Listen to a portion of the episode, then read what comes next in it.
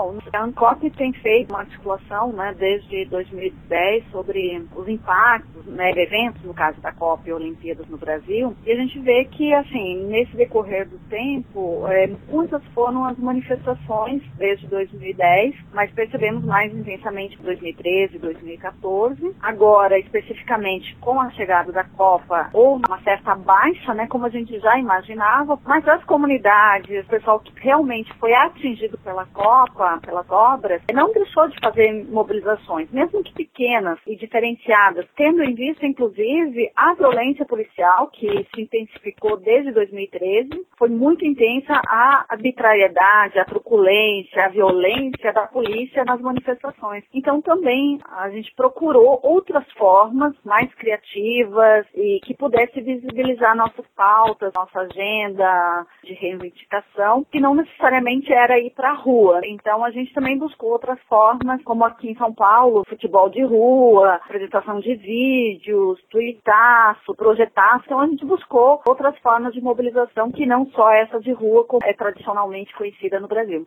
Então, de rua, nós tivemos algumas cidades que foram bem mais intensas. Porto Alegre, São Paulo, Rio, Fortaleza, Brasília também, Belo Horizonte, foram as cidades onde houve uma intensidade de manifestação é, desde o primeiro dia da Copa, desde a abertura dos jogos até, a gente acredita, o encerramento que vai ser agora, próximo domingo, dia 13. As demais, teve mobilizações, porém, com um número reduzido de pessoas ou então de forma um pouco mais diferenciada, como eu falei.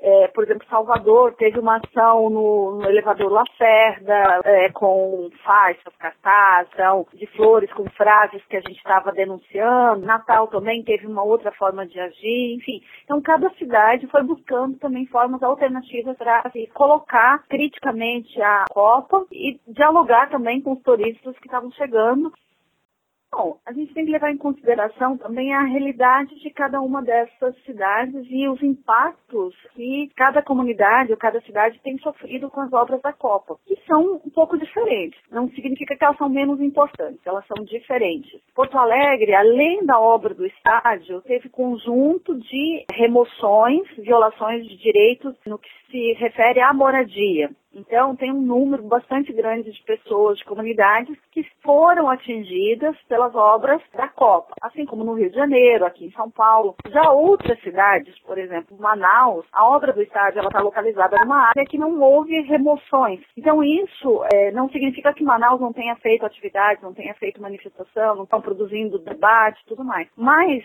nas cidades onde o impacto foi maior para as comunidades, onde houve uma quantidade maior de remoções, e isso também gerou um volume maior de mobilizações, de reivindicação. Nós temos um dado em âmbito nacional que 250 mil pessoas foram ou estão em vias de serem removidas por conta das obras da Copa. E essas obras também não se encerram com a Copa, elas continuam, são obras que exigem um tempo maior. Então, a gente acredita que a mobilização ela tende a continuar, não só em função da Copa, porque a Copa foi um motivo também da gente visibilizar essa agenda de lutas que os movimentos sociais já vinham pautando, que é a violação dos direitos à moradia, do direito à cidade, do direito ao trabalho. Então, as mobilizações, elas têm um momento de grande intensidade, elas têm um momento de retração, e a gente acredita que essa luta, como ela vai continuar, vamos ter outros momentos bastante intensos de luta, para além da Copa, inclusive também com um motivo que a gente vai ter aí em 2016, que é as Olimpíadas no Rio de Janeiro. É o momento da gente visibilizar as lutas e, e as nossas reivindicações. Bom, eu acho que é visibilizar os problemas que a sociedade brasileira enfrenta, que na verdade, como eu falei, não é uma coisa exclusiva que veio com a Copa, ela se intensificou com a Copa, por exemplo, a violação do direito à cidade, de livre circulação, livre manifestação, o direito à moradia, né? É, os trabalhadores ambulantes, informais, que já sofrem uma pressão e não pode exercer sua função dignamente. A gente percebe que há um legado, a partir das nossas lutas, com a ação que a ANCOP tem feito, de visibilizar para a sociedade esses problemas, né? E que também, no que se refere aos gastos que foram feitos em relação à construção dos estádios, dessas obras, dos espaços da FanFest, centros de eventos, são recursos públicos na maioria, né? É também uma denúncia que a gente tem feito e eu acho que isso já ganhou a sociedade, né? Eu acho que esse é o grande legado que as mobilizações, os lutas têm deixado, é chamar a atenção da sociedade para problemas que a gente vive, não só em função da Copa, né? Enfim, eu acho que esse é o grande legado que fica aí desse tempo de Copa do Mundo aqui no Brasil.